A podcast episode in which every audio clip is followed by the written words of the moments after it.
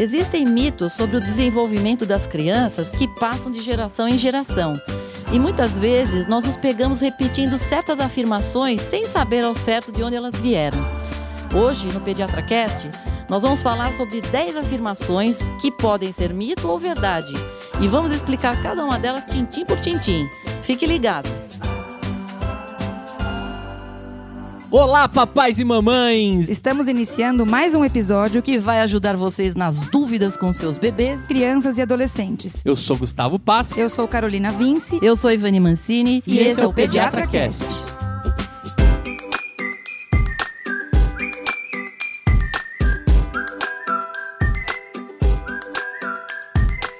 Meu nome é Gustavo Passe, sou podcaster, pai do João e hoje eu tô aqui com as desvendadoras de mito.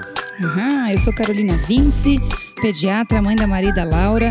E tô bem interessada pra gente falar sobre esses mitos e verdades. Eu sou Ivani Mancini, sou pediatra, sou podcaster e sou mãe do Fernando.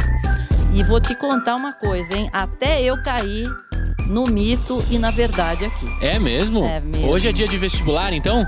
Uhum. É, vamos lá, um vestibularzinho. Vestibularzinho. Vai, vamos ver, vamos ver tá. com os ouvintes como é que é que eles estão também. Se eles vão cair no mito ou na verdade, tá? Então. Então vamos lá, por favor. Muito bem. Primeira afirmação: dentes quando nascem dão febre. E aí, Carol? Mito! mito! Vai, Carol, explica Olha, a turma gente, aí. Como é que é essa Os primeiros dentes, os bebês, eles nascem, em geral, entre 6, 6 e 10 meses de idade. E a dentição, ela vai se completar entre 2 e 3 anos de idade, tá? Apesar de ser um processo bastante natural do desenvolvimento da criança, os impactos dessa irrupção dos dentes na saúde geral da criança ainda é bastante controverso. Uh, existem vários estudos, e os estudos mais recentes, eles têm sugerido que a irrupção dos dentes poderia ser acompanhada de uma série de sintomas benignos, como, por exemplo, o aumento da salivação, irritabilidade, diminuição do apetite para alimentos sólidos e aumento da temperatura. Mas e aí, calma aí. Deixa eu ver uma coisa com o Gustavo aqui. Quando nasceu o dente do João, Gustavo? Que ele estava choroso. Tadinho, né? Ah. Também. Dói, né? Dói, deve doer, hein? Hum. Sei. Choroso, mordia tudo. Choroso, mordia tudo e eu fazia massagenzinha com aquele negocinho que você põe o dedo assim e faz um. Certo. Pra dar uma coçadinha. Você sabe que eu me lembro que o Fernando, quando estava nascendo o dente, de repente eu cheguei lá no berço dele, o berço estava todo roído. Parecia que tinha passado, sei lá. Ele era um coelho. É, então eu fiquei achando. É, um gato em casa. tudo roidinho ali naquela parte de cima. Bom, então, de acordo com a Academia Americana de Pediatria, os bebês eles podem ter um levíssimo aumento de temperatura olha, veja bem, um levíssimo aumento de temperatura, é pouquinho. Mas não chega a dar febre. Não, uhum. sempre que estiver nascendo um novo dente. Então, isso poderia ser causado por uma inflamação da gengiva, conforme o dente vai cortando ali a gengiva porque é delicado aquilo. Então você tem lá um certo processo inflamatório. Tem uns que ficam até meio irritados mesmo, é. tá? Mas Agora, vejam bem, gente. Então, Carol, mas é febre? Então, não, é importante saber que o que se pode chamar de febre dos dentes geralmente não é uma temperatura alta o suficiente para se chamar de febre. Lembrem-se que febre é definida com temperatura retal, que se usa muito nos Estados Unidos, maior do que 38 graus Celsius, o que é o equivalente a 37,5 de temperatura axilar. Normalmente não é essa temperatura que a gente vê nessa febre, nessa, nesse aumento de temperatura dos dentes, né? É isso aí. Então, 37,5 para cima a gente considera febre. O dente, quando está nascendo, não dá mais do que isso de jeito nenhum, uhum. tá certo? Então, teve aí um estudo, é uma meta-análise, é o estudo dos estudos, tá? tá. Então, ela foi publicada em 2016. Aliás, olha só, ela foi publicada na revista Pediatrics, que é uma revista bem importante, e foi feito no Brasil esse estudo. Tá? Ele foi feito na Faculdade de Odontologia da Universidade Federal de Santa Catarina e pela doutora Carla Massinhan junto com colaboradores da Escola de Odontologia de Bauru, em São Paulo, e da Universidade de Alberta, no Canadá. Esse estudo ele coletou dados de 10 estudos grandes, e o que os pesquisadores observaram foi que a erupção dos dentes primários, que é aquele dente de leite, uhum. ela é associada a um aumento de temperatura, mas ela não foi caracterizada por febre. Ou seja, não tem essa. Certo, Carol? Certo. E por que é importante a gente diferenciar isso? Porque se uma criança apresenta uma febre verdadeira, Assumir que os dentes podem ser a causa poderia levar médicos e pais a deixar passar uma infecção que necessite de tratamento. Então, é muito comum a gente receber mensagem de pai e mãe dizendo: doutora, tá com febre, mas eu acho que é o dente. Exatamente. Não, não é o muitas, dente. Muitas, muitas a gente recebe. As pessoas têm essa coisa na cabeça, pessoal, isto é mito. Tá certo? Tá Certo? com Muito bem. Resolvido? Muito bem, close na doutora Carol. Mito. Crianças que não mamam leite materno ficam mais doentes. Verdade. Ah, é? Verdade verdadeira, Gustavo. Quando se comparam bebês que mamam fórmula com aqueles que mamam leite materno, os bebês que mamam fórmula, eles têm mais risco de apresentar infecções no primeiro ano de vida. E essa diferença, ela pode ser explicada em parte por fatores imunológicos específicos e inatos presentes no leite humano. Então, o que, que acontece? Você tem umas células de defesa que estão presentes, por exemplo, no pulmão, no intestino da mãe. E essas células, elas saem de lá do pulmão e do intestino e elas vão lá para o leite materno, elas vão lá para a mama. E elas produzem anticorpo que vai para o leite materno. Então é assim, ó. Vamos por a mãe, ela amamenta. Aí ela pegou uma diarreia. O que, que acontece? Para ela não passar para o bebê, essas células que estão no intestino estão vendo, opa, tem uma infecção aqui. Então, o que acontece? Essas células já saem correndo, já vão lá para a mama e já começam a produzir o anticorpo contra esse, essa infecção. Então, ela está com a Hum. infecção e ela já passa o anticorpo para a criança. Então, a criança raramente pega mesmo, a gente percebe isso. Quando a mãe tem um problema, a criança, se pegar alguma coisa, pega muito levinho, né, Carol? Porque ele já tá mamando anticorpo ali já. Exatamente, Gustavo, exatamente, entendeu?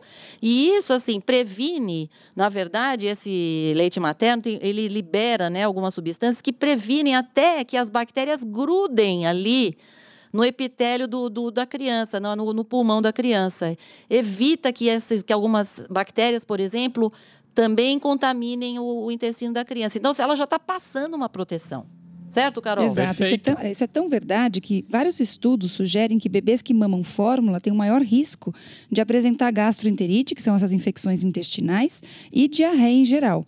Então, tem uma meta-análise, como a gente falou, né, que é um estudo dos estudos, com 14 grandes estudos. E essa meta-análise mostrou que bebês que mamavam fórmula ou mamavam uma mistura de fórmula e leite materno apresentaram 2,8 vezes mais chance de desenvolver infecção gastrointestinal do que os bebês alimentados exclusivamente com leite materno. Lembrando que assim, gente, a infecção intestinal, ela é a principal causa de morte de bebês no primeiro ano de vida. Eita. Porque, Gustavo, nós estamos falando do mundo inteiro, né? Nós não estamos falando de nós, Sim. entendeu? Nós estamos falando de gente em condição meio precária, bem precária, muitas vezes, entendeu? Uhum. Então, assim, se a criança mama o leite materno, ela tem uma certa proteção. Quando mama a fórmula, a coisa fica diferente, tá? E outra, fórmula não é uma coisa barata, né, gente? Então, muita gente dá outro tipo de leite. Aí a criança fica muito vulnerável, tá?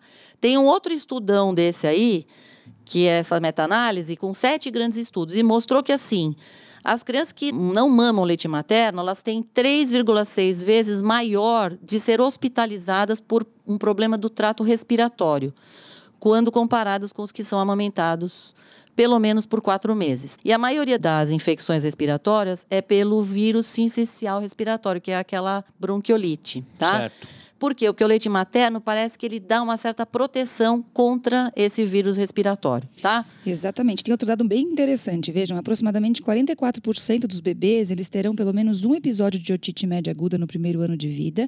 E o risco para aqueles que mamam fórmula é o dobro em comparação com os que mamam leite materno por mais de três meses de vida, né? Os oligosacarídeos do leite humano e os anticorpos para esses patógenos ambientais, eles de fato parecem desempenhar um papel de proteção bastante relevante nesse caso. Então, Ou seja, pessoal, verdade verdadeira, tá? Criança que não mama leite materno fica mais doente, tá bom? Perfeito. Dá pra prever a altura da criança até os dois anos de idade. Mito. verdade. E agora? E agora? Música Vamos tirar de... no palitinho? Não, música de UFC, né? Não, palitinho não. Vamos falar por que mito e verdade, certo? É, boa, Carol. Então, assim, ó, os pais, eles sempre ficam imaginando que a altura a sua criança de dois, três anos vai ter. Eles perguntam, né, gente? Chegou Sim. com dois, três anos, falar, e aí? Geralmente pelo tamanho do pé, né? Esse pé aí tá seguindo uma altura de X. Se fosse assim, Gustavo, eu ia ter 1,80m, porque eu calço quase 39, viu? Ei, Mas. é um sapatão, hein, É, eu sou, eu sou clássica sapata. Idem. E mesmo as crianças maiores, os pré-adolescentes, também fazem essas perguntas, né? Porque o cara quer ter. Não, já tive criança que falou: quanto que eu vou ter? Eu falei: ah, você vai ter, olhando aqui, você vai ter mais ou menos 1,70m. Ah, tia. Eu queria 1,80m. Eu falei, você queria. Também que queria. com o cara lá de cima, Não, né? não tem essa. Aqui Ou não dá para isso, não vai estar para te arrumar, não.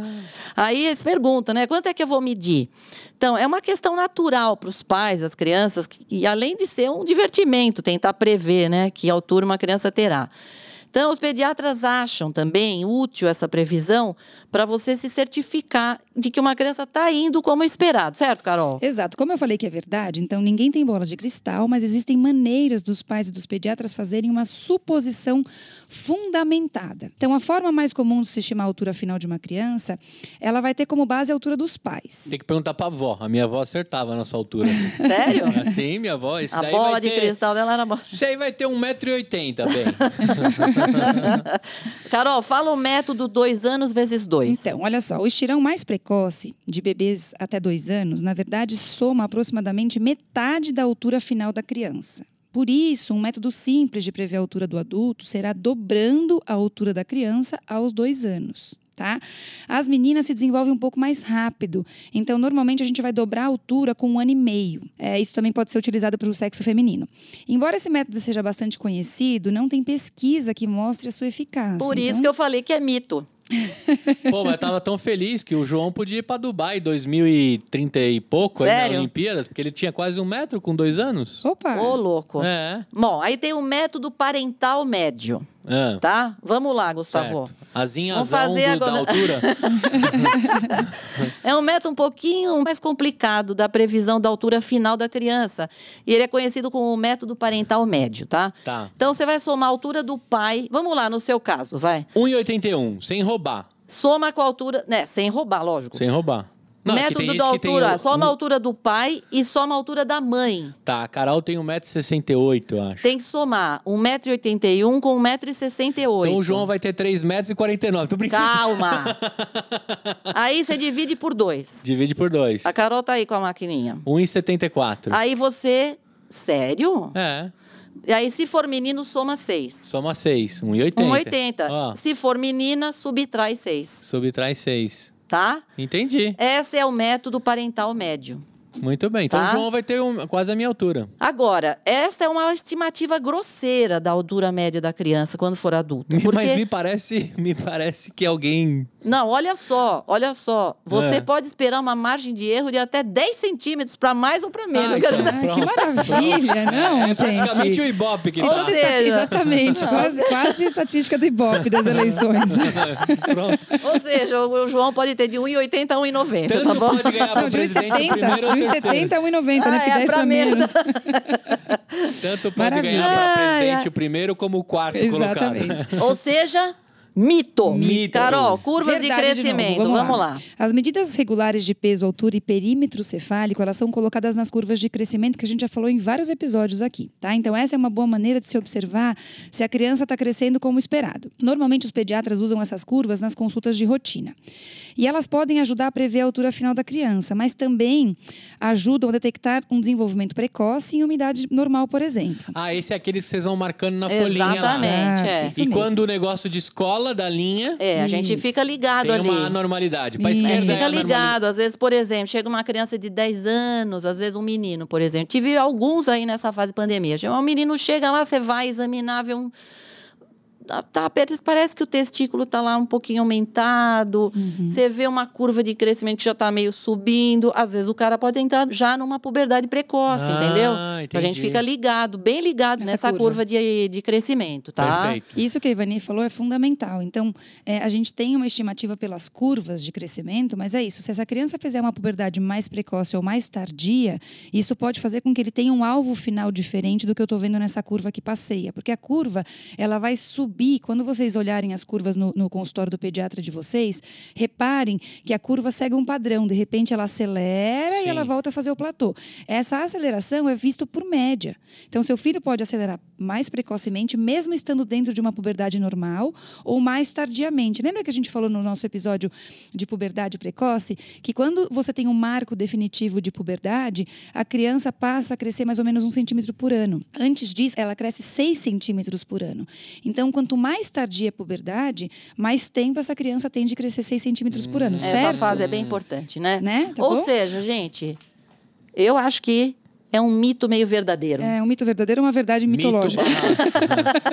mas, doutora Carol, como que é aquela folha, então? Eu já vi, mas eu nunca entendo lá preenchendo. Uhum. Aquela folha, ela tem... Ela tem várias curvas, certo? Ela tem uma curva mais forte, uma linha mais com que ela é bem forte, que ela caracteriza a média. A me- 50% Ah, da população tá. passeia. Naquela a maioria mais das crianças passa isso. No percentil e você, 50, E né? você pode desviar para mais ou para menos, estando dentro dessas curvas, eu considero que a criança está dentro de um crescimento normal. Eu comparo sempre peso com estatura e o alvo genético. Tá. Então é o pediatra que tem que olhar essa curva e ter um olhar crítico para isso e lógico informar os pais, ó, tá tudo bem, por que tá tudo bem. Muitas vezes os pais pedem para ver porque os pais falam muito, né, Ivani, entre eles sobre curvas de crescimento. É, e meu às vezes a 10, criança meu é filho meio 20. baixa, né? Você sabe, né? Quando é Exato. baixo, o problema começa, né, gente? E aí eles vêm lá te Se pedir é alto, centímetros. tudo bem, mas se é baixo, né? Aí... Ivani, você acha que se você tivesse centímetros pra tirar da sua gaveta lá, você tava milionária, né? Tipo, toda criança que chega lá e te pede 10 centímetros, 15 centímetros, Não, 20 com certeza. centímetros. Eu não ia nem cobrar, Gustavo. Eu ia dar e pronto, pra elas ficarem felizes, tá? Mas Por isso só que a indústria coisa da- do salto alto é tão rica, né? Não, por isso que a indústria do GH, hormônio Exato. de crescimento, é muito rica. Ah, E é o que eu ia falar, assim, é muito importante a gente lembrar e reforçar o que a gente sempre fala aqui. O alvo genético tem que ser considerado. Então, assim, tem muitas crianças pequenas que chegam no consultório, você olha o pai e a mãe, os, pa- os pais são super baixinhos. E aí a criança, como paciente da Ivani, eu quero ter 1,80m. Maravilha. Mas a gente não consegue chegar em 1,80m. Às vezes você indica o GH, é, o endocrinologista utiliza o GH na tentativa de ganhar alguns centímetros, mas a gente sabe que tem risco, é um hormônio. Não, né, e outra, não vai ganhar um monte de centímetros, vai ganhar uns três a mais, entendeu? Se três, muito, né, quatro, Ivani? É. Crianças que comem muito frango ingerem muito hormônio. Mito. Muito bem. Essa afirmativa, gente, foi a que deu origem a esse episódio. Certo. Olha só o que aconteceu. Foi minha afirmativa. Acreditem, afirmativa. gente, até mesmo os pediatras podem acabar repetindo afirmativas que podem ter sido verdade um dia, Tá certo. mas que deixaram de ser há muito tempo, tá? Foi através do nosso Instagram que a gente recebeu uma mensagem do senhor Walter Bump. Ele é um médico veterinário que trabalhou por 30 anos na área de avicultura industrial. Certo. E ele nos corrigiu sobre a afirmativa da existência de hormônio na carne de frango. Realmente, esse é um mito horroroso, que não combina com o Brasil, que é um país que se orgulha de conduzir um e meio bilhão de aves, que é um dado do IBGE de 2018, sendo líder em exportação de aves para mais de 150 países. Quase o mundo todo. Exatamente, Agora Gustavo. a utilização dos hormônios em aves ela não existe e na verdade ela nunca existiu. O que se aplica nas aves é vacina para se garantir o controle sanitário e animais saudáveis, é claro. Os protocolos variam de região para região, sendo aplicadas entre 6 e 10 vacinas por lote de aves. Tá? Então, realmente, eles aplicam vacinas porque é um controle de qualidade. Mas e, e antibiótico, Carolina? É uma outra coisa que gera bastante polêmica, né, Ivani? É, só que a gente sabe que antibiótico é uma medida necessária quando as aves adoecem. Né?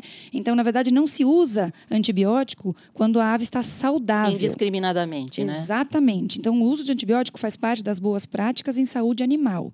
E, além disso, os antibióticos têm um tempo limitado de permanência no organismo da ave.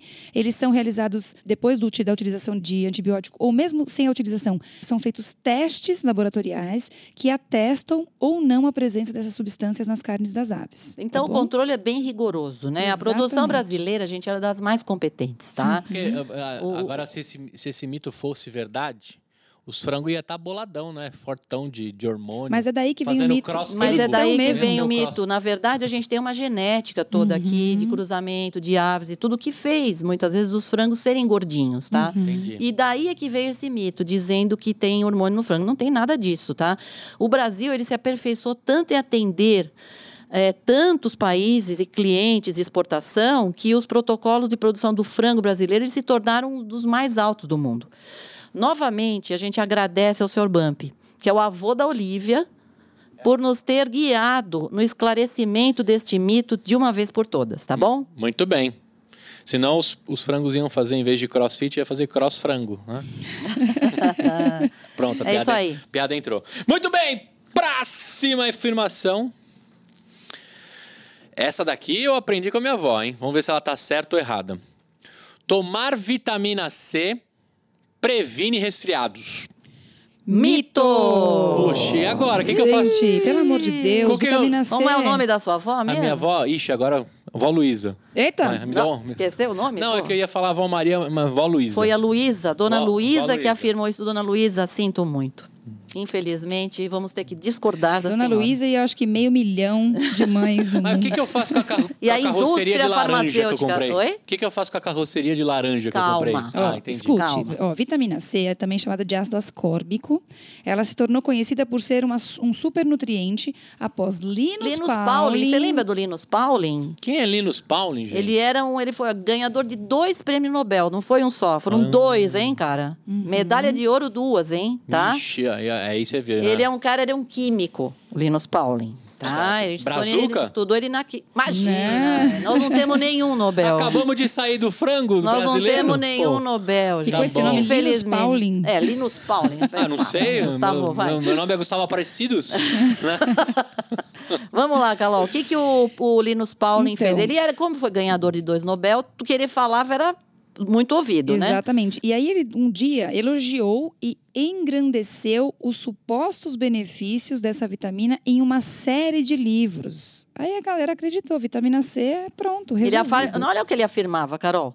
Que tomar altas doses de vitamina C poderia não só prevenir os resfriados, mas também impedir doenças mais graves, como câncer e doenças Pronto. cardíacas. Uau. Olha aí, Carol, tá com você essa bola. Uau, pois é. Porém, desde a publicação dos seus livros, as suas afirmações não resistiram ao escrutínio científico. Científico. Ei, Linus Pauling, você pisou na bola nessa, Meu né? amigo. Então, uma revisão científica mostrou que 200 miligramas de vitamina C ingerida durante um resfriado, olha só, Uau. ela pode reduzir a duração da doença em metade de um dia.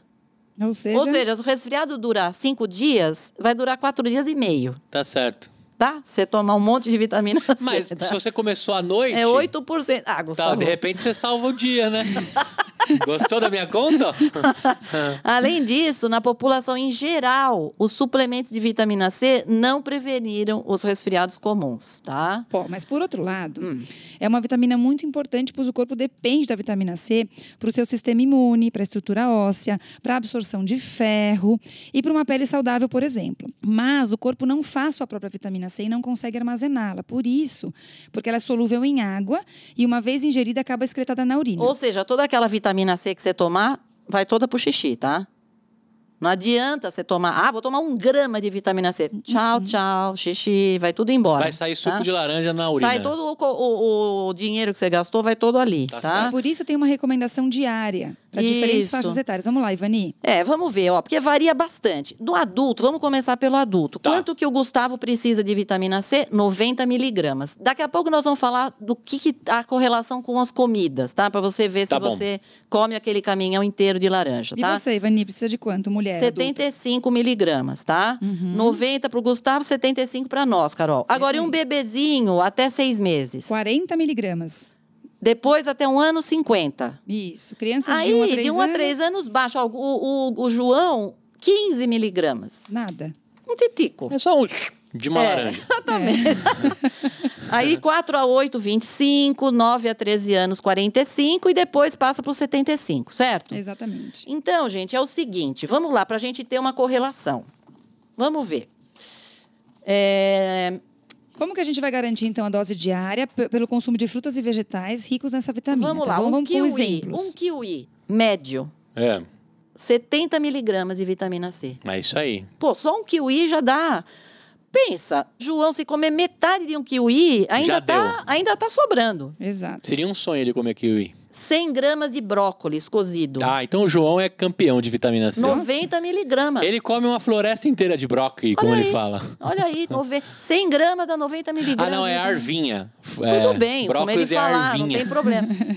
150 gramas de mamão papaya, Carol. 90 miligramas de vitamina C. Ah, esse é o Ó, eu já mando de manhã já, porque eu como mamão todo Exato. dia. 90, Ou 150 gramas de morango, que as crianças adoram morango. 90 também, miligramas de vitamina C. Olha aí, gente. E a laranja, Ivani, Uma que é laranja famosa? média, 70 miligramas de vitamina Quem C. falou que laranja, então, é a campeã? Tem comercial que vê um caminhão Não. de laranja rolando Olha assim, aqui a ó. campeã, Gustavo. Ah. 50 gramas de acerola. 50 gramas de acerola não é muito, 50 gramas, gente, é pouco.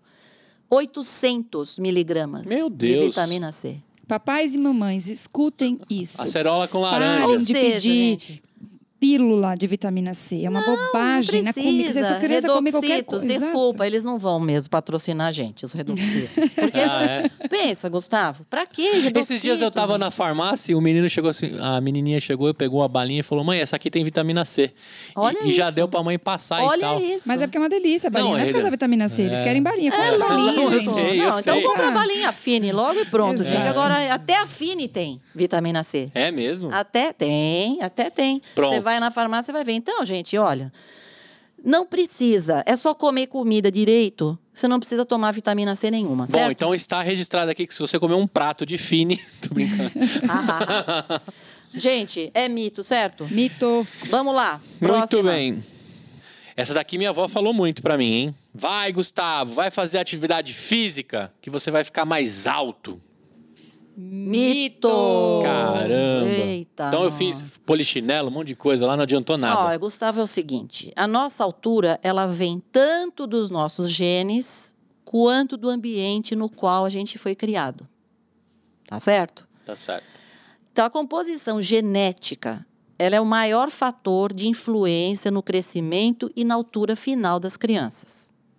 Ok? Ok. Então, família de pais mais baixos tende a ter crianças menores. Não adianta, é o que eu falo, gente. Não adianta ser dois Fuscas não vão ter uma Jamanta, gente.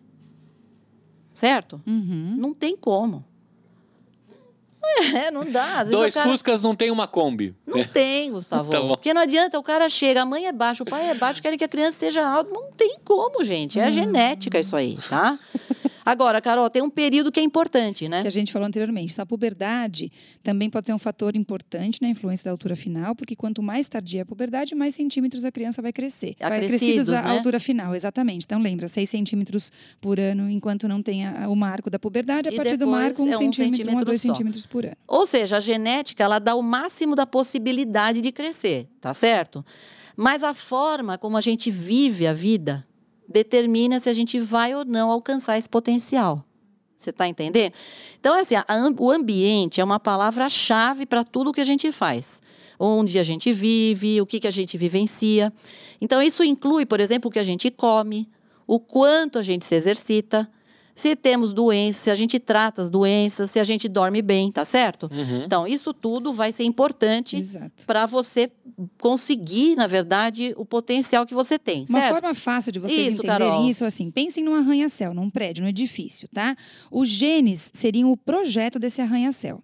Se você tem tudo o que você precisa em termos de aço, trabalhadores, tijolo, etc., então você pode acabar construindo o Empire State. Você vai ficar grandão, Ok? certo? Certo. Agora, o ambiente é, na verdade, como os suprimentos. Então, se você não tiver aço suficiente, você não vai conseguir 100 andares de altura, você vai ter uns 80 andares, entendeu? Então, aí é que tá. Você tem o projeto que é a tua genética. Agora, se você não come direito, o cara não tem proteína. Se não manda cimento pra dentro, Não dá, né, gente? Exatamente, tá? tá certo. Ou seja, Carol, isso é o que acontece se a criança não come, tá certo? Exatamente. Então, o projeto, ou seja, os genes, eles dizem que ele deverá ter 1,75. Mas se ela não receber proteína, se ela não receber cálcio e todos os outros nutrientes necessários, ela vai construir uma estrutura óssea de 1,70 ou até menos do que isso. É, era para ser 1,75m no projeto, mas vai acabar mal. Então, assim, até recentemente, o foco principal era como a alimentação afeta o crescimento. Mas a gente ainda não tem uma resposta definitiva se o exercício poderia aumentar a altura de alguém. tá? Exatamente. A gente sabe, por exemplo, que animais que fazem muito exercício, eles acabam tendo ossos mais longos e, e que o exercício leva a uma produção maior de hormônio de crescimento e testosterona. E a E gente eles sabe que têm ambos têm efeito né, no É, crescimento. exatamente. Mas a gente não sabe ainda se a pessoa que se exercitou muito. Porque, assim, como que você vai fazer? Você teria que comparar a criança se ela tivesse se exercitado ou se ela não tivesse se exercitado. Como é que você Uhum, vai não saber, entendeu? Porque é a mesma genética que você tem que comparar. Então, a gente não tem como saber, por exemplo, se as pessoas que se exercitaram muito quando elas eram crianças acabaram mais altas do que elas seriam se elas não tivessem se exercitado. Uhum. Então, o que, que os estudos com animais sugerem? Que o exercício poderia levar a um aumento da altura final de 2 a 4 centímetros, mas ainda não se tem certeza disso. Ó, eu vou fazer um depoimento pessoal. Eu fiz Fala, muita Carol. atividade física desde muito cedo, né? De 6 anos de idade até 19 anos eu tinha um ritmo de competição. E eu saí da média da minha, da minha família. Eu sou mais, eu sou um pouco mais alta que meu pai. Meu, eu tenho 1,74, meu pai deve ter por volta disso e meu irmão tem quase a minha altura. E eu tive uma puberdade, uma menarca mais tardia. Claro que é uma, aí uma- tá, um aí exemplo é importante, pessoal. hein? Olha aí, uma marca tardia, Carol. Quer Exato. dizer, teve uma menstruação mais tardia, você ganhou pelo menos uns 5 centímetros Exatamente. nessa brincadeira. Então, assim, é claro que é um, é um depoimento pessoal, mas é de fato que os trabalhos falam para animais. A gente não tem nenhum estudo com humanos, enfim, nenhuma evidência com humanos. Mas isso pode ser realmente uma verdade. E mais do que isso, né, Ivani? A gente às vezes vê, até ouvia falar mais disso, porque eu acho que hoje em dia as pessoas são mais rigorosas com atleta, com crianças, estão sendo treinadas para que se tornem atletas de alta performance. A gente via muita menina em amenorreia, lembra, Ivani, que a gente ouvia Isso falar? existe. O que que é amenorreia? É interrupção completa do ciclo menstrual. E não só isso. Ah. É, Existem alguns trabalhos mostrando o seguinte: que muitas vezes o atleta chega a crescer menos. Uhum. Por quê? Porque como ele gasta muito fazendo, mesmo que ele coma, ele coma bem e tudo, e você tem realmente ali nutricionista no meio, mas como ele gasta muito, Uhum. ele pode, na verdade, ter um acréscimo menor nos andares que a gente estava falando. Exatamente. Você está entendendo? E uma outra Entendi. teoria que nunca foi comprovada é que esses atletas, por exemplo, de ginástica artística, eles têm tanto impacto na física de crescimento, que é aquela areazinha que faz o estímulo isso de é crescimento ósseo, que você pode levar a uma diminuição da atividade dessa região que leva ao crescimento ósseo. Nada disso é comprovado, né, Ivani? Eu nunca Não. na- nenhum artigo que faça uma análise comparativa e que de Não. fato defina, mas são hipóteses que trazem tanto para um crescimento maior quanto para um crescimento menor de atletas. Mas né? então, assim, os exercícios, eles promovem uma série de benefícios. Isso é fato, né, gente? Isso Mas é ninguém provou que eles podem aumentar a altura de alguém. Então, para uma criança conseguir crescer o máximo possível, ter a ela uma alimentação saudável e balanceada. E mesmo que o exercício não a faça ficar mais alta, quantidades moderadas de exercício vão fazer os ossos ficar mais fortes. Isso a gente já sabe. Ou seja, Perfeito, isso aí. ou seja, é um mito meio verdadeiro, né, Carol? Eu também acho que Vamos sim. colocar assim, vai. É. Mais ou menos. Mais ou menos, É. mais ou menos. Muito bem, esse aqui eu já fiz com o João, hein? Levar a criança para cortar o cabelo vai nascer mais forte. Você fez achando que Hum, fosse nascer eu mais fiz. fácil? Mito! Ah. Vejam só, gente, alguns bebês eles nascem com um monte de cabelo e outros quase sem cabelo nenhum. Mesmo quando o bebê tem cabelos quando nasce, esse cabelo ele acaba caindo nos meses seguintes e voltando a crescer mais tarde. Isso é absolutamente normal para um bebê e não indica nenhum problema de saúde. Tá Certo? Ivani? certo. É a, é a cor e a quantidade do cabelo do bebê, eles são decorrentes da genética, tá? O cabelo começa a nascer lá dentro da barriga, lá, umas 30 semanas, o nenê, o, o feto já vai tendo cabelo. Então, assim, se já se perceber cabelo no feto, vai ter, geralmente, o recém-nascido já vai estar cabeludinho, tá? Uhum. Os hormônios que o feto está exposto no útero também tem influência na velocidade do crescimento do cabelo. Exatamente. Só que depois do nascimento, né, Ivani, o nível de hormônio ele cai num ritmo muito Exatamente. rápido. E como resultado, o cabelo do bebê começa a cair, claro. Mas logo após, o cabelo ele entra em um novo ciclo de crescimento que pode ser muito lento. Então o bebê pode ficar carequinha até que o novo cabelo comece a aparecer. Agora eu vou perguntar para o Gustavo, que levou lá o João para cortar o cabelo para crescer mais forte. Ainda guardei o cachinho dele. Não, tudo bem, eu também guardei do Fernando. Agora eu quero saber o seguinte, Gustavo, o cabelo ele cresce pela ponta ou pela raiz? Pela raiz. Ou seja, se a gente está respondendo esta afirmativa, cortar o cabelo da criança faz ele crescer mais forte, nós precisamos começar pelo couro cabeludo. O crescimento do cabelo começa pelo folículo, não pela ponta. Entendi. Quando a criança se alimenta adequadamente, com uma boa quantidade de proteína, recebe o cuidado de higiene no couro cabeludo, tal, tira o excesso de oleosidade, as escamações, o cabelo vai ter condição ótima para crescer. Agora, agora você vai lá, corta a ponta do cabelo. Mas se eu raspar? Nada. Raspou, Não tá, chega cresce lá na- de novo. Não. Porque vai crescer, você vai raspar, mas você não vai tirar, você não vai fazer nada no folículo, que é da onde vem o cabelo. Ele tá lá para dentro do couro cabeludo, o folículo, entendeu? Entendi. Então é de lá que vai nascer. Ou seja, você cortar, você raspar, isso não vai fazer nenhuma diferença em relação ao crescimento do cabelo, tá? Tá certo. A Melhor única usar coisa babosa, que então. você A única coisa é que se você corta o cabelo, você vai ter, na verdade, uma aparência melhor, porque você tira as pontas que estão quebradas e tal. Então, então influenciar realmente a- a- o crescimento é mito. Mito. Sabe de onde deve vir essa, essa teoria? Da poda das árvores. Que de fato, quando você poda uma árvore, Ah. teoricamente você promove o crescimento de, né, dos galhos do- do- da, da parte que ficou. Será que é da Ivani que vem? Ah, não Talvez, sei, né? Carolina, E ó, isso é tão lá. verdade que é do folículo que as crianças que passam por tratamento quimioterápico ou transplante, é, elas têm uma fase depois de crescimento do cabelo completamente diferente, porque esse folículo é danificado, né? Eu tenho uma lesão lá do Ah. folículo. Então, as crianças de cabelo liso, o primeiro nascimento vem o cabelinho todo enroladinho. Depois ele volta ao padrão habitual.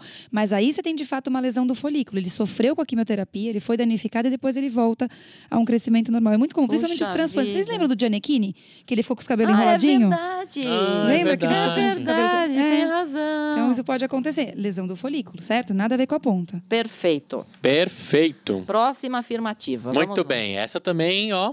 Vamos lá. Eu sei que se engrossar um pouquinho o leite na mamadeira, eu vou garantir um pouco mais de sono do meu bebê. O João vai dormir muito mais. Mito.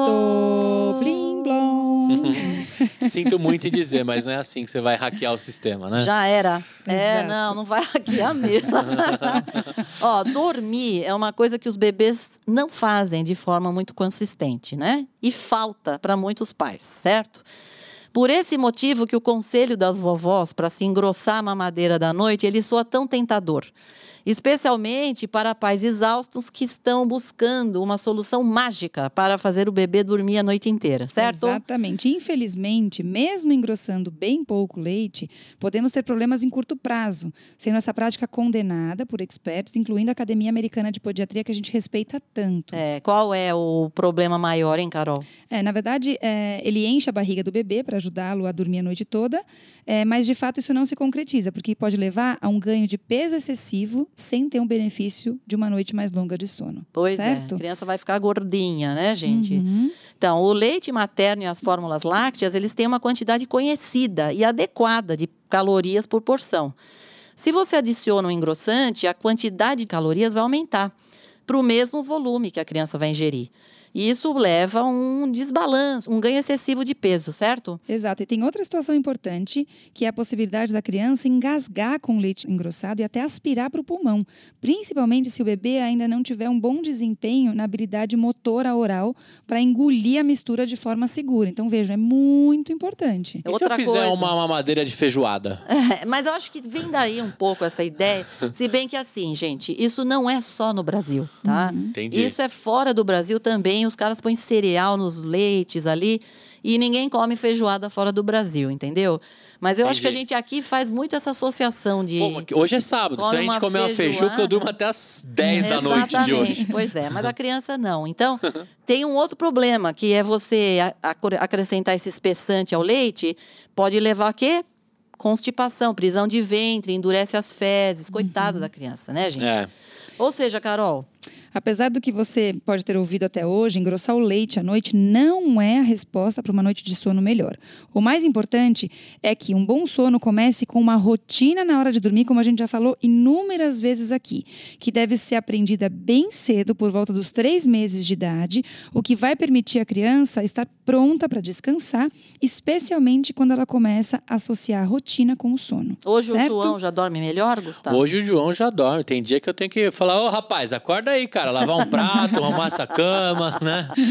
Ou seja, se a sua criança já passou dessa fase dos três meses, gente, calma. Não chore, nem tudo está perdido, tá? Ouça lá o nosso episódio Crianças Aprendem a Dormir, que você vai ter um passo a passo de como ter sucesso nesse desafio e voltar a dormir também, tá bom? Esse é um dos nossos episódios mais, mais, mais, Mais ouvidos. ouvidos, é. Então, doutoras, estamos falando de um. Mito! As mães que amamentam e comem aquele pratão de feijão, você achou que era sorvete, mas era feijão e comeu tudo, né? Vai dar pum, vai dar gases no seu bebê. Ele vai virar uma motocicleta humana. Mito! Mito! Quem lá, nunca teve um bebê se surpreende dos barulhos altos que vê que vem da barriguinha do bebê. É assustador, não é, gente? Quem já teve bebê? Na que já ouviu? Ai, eu não tive ainda, mas. Não, metralhador, ó. Pelo Ele- amor de Deus. exatamente. Você tá no elevador, gente, você fica ligado É. ali, porque Pro João eu falo assim: e essa motoca aí, posso dar um rolê? Porque tá. E os recém-nascidos, eles podem ser uma orquestra bem audível. E os gases costumam fazer parte do repertório dessa orquestra, gente. Eu acho legal que quando é recém-nascido, né, eles ainda não sabem e não, e não tem muita noção que o peido ele é um momento ali muito seu, né? Mas o, o recém-nascido ele peida, ele ri, né? Ele abre a boquinha e o cara tá lá jogando um monte de peido pra galera, né? qualquer pessoa no planeta produz e elimina gases. É isso aí, até, as vaquinhas. até as princesas soltam pum. Isso é Exato, é até um livro. motivo de livro, né? É isso aí. Agora, conforme a comida que ela vai, ela sai- vai se movimentando pelo tubo digestivo, né? O intestino delgado ele absorve os nutrientes, tá? Aí as bactérias que moram lá no intestino grosso, elas quebram as sobras e liberam hidrogênio e gás carbônico e produz bolhas desse gás aí no processo, tá? Então, suas bolinhas são de hidrogênio e gás carbônico. O hidrogênio geralmente ele é absorvido. Então, sobra mesmo é gás carbônico, tá? Então, arrotar, ele permite que algum gás escape do estômago na fase inicial. O resto viaja do cólon até o reto, Então, se não é a rota, onde é pum. será eliminado durante a evacuação ou pela eliminação dos puns. Uhum, exatamente. certo? e quando esses gases não se deslocam facilmente, eles vão se acumular no tubo digestivo, causando distensão e desconforto abdominal. Os bebês são especialmente propensos a isso. O tubo digestivo do recém-nascido, lembra que a gente já falou que ele é imaturo? Então, eles produzem muitos gases e isso é normal. Os bebês também podem ingerir ar enquanto mamam, por exemplo, ou choram, levando ainda mais gases para esse intestino, sendo mais frequente nos bebês que mamam mamadeira, mas não isentando os bebês que mamam peito. Ou certo? seja, Gustavo, é o seguinte: um bebê recém-nascido, ele pode eliminar mais gases do que você. Tá brincando. Não tô, não. E mais. Hum. Ao contrário dos adultos, os bebês soltam os seus gases com muito menos vergonha e muito mais entusiasmo. É isso aí. Tá certo? O bebê ele fica desconfortável se simplesmente e ele fica nervoso também se ele não tem tem algum gás preso, tá? Exatamente. Tem umas pesquisas recentes sobre a relação entre a dieta da mãe, que amamenta, e o incômodo e a irritação do bebê, e não parece ter uma conexão real. Apesar de no passado se acreditar que a dieta materna poderia causar refluxo, mudar a cor das fezes, causar cólica, hoje se acredita que essa correlação seja bastante incomum.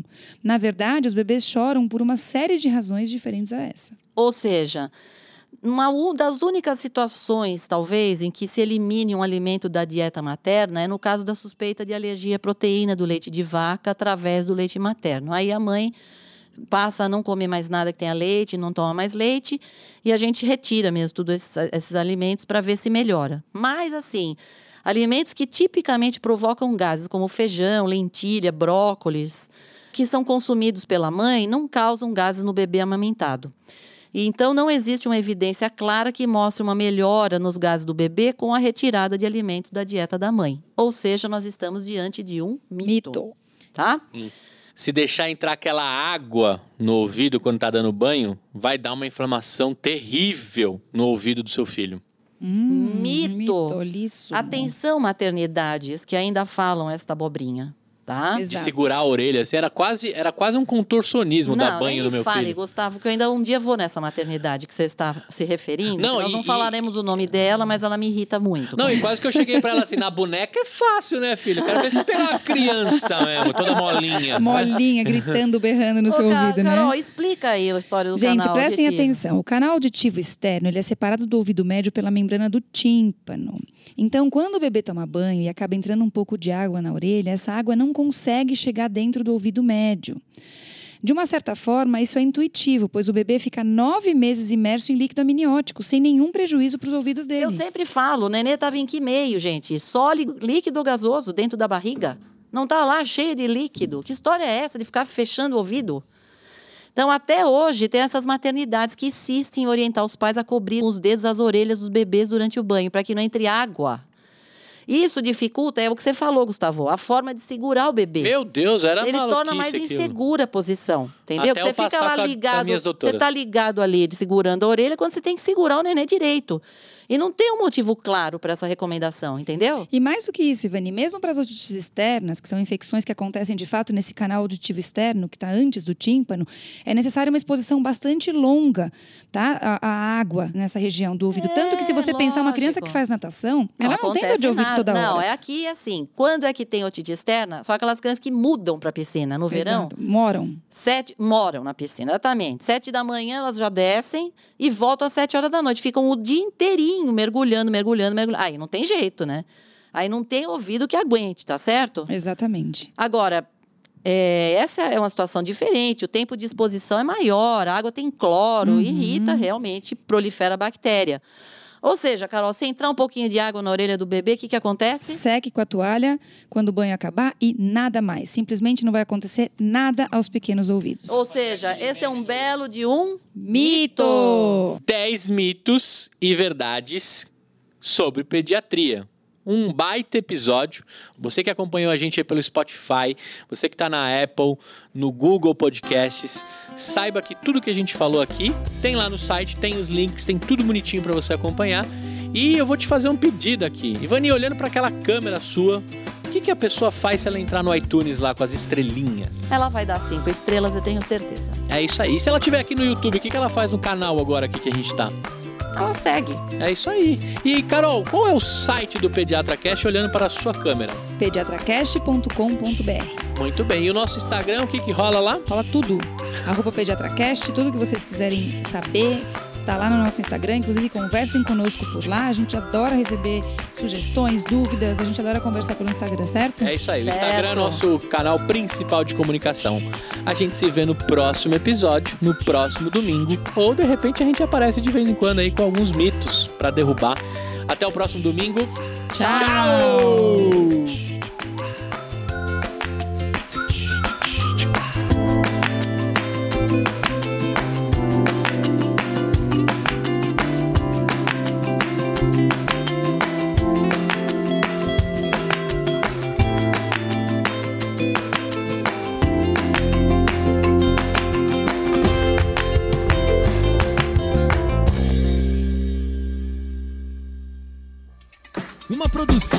voz e conteúdo.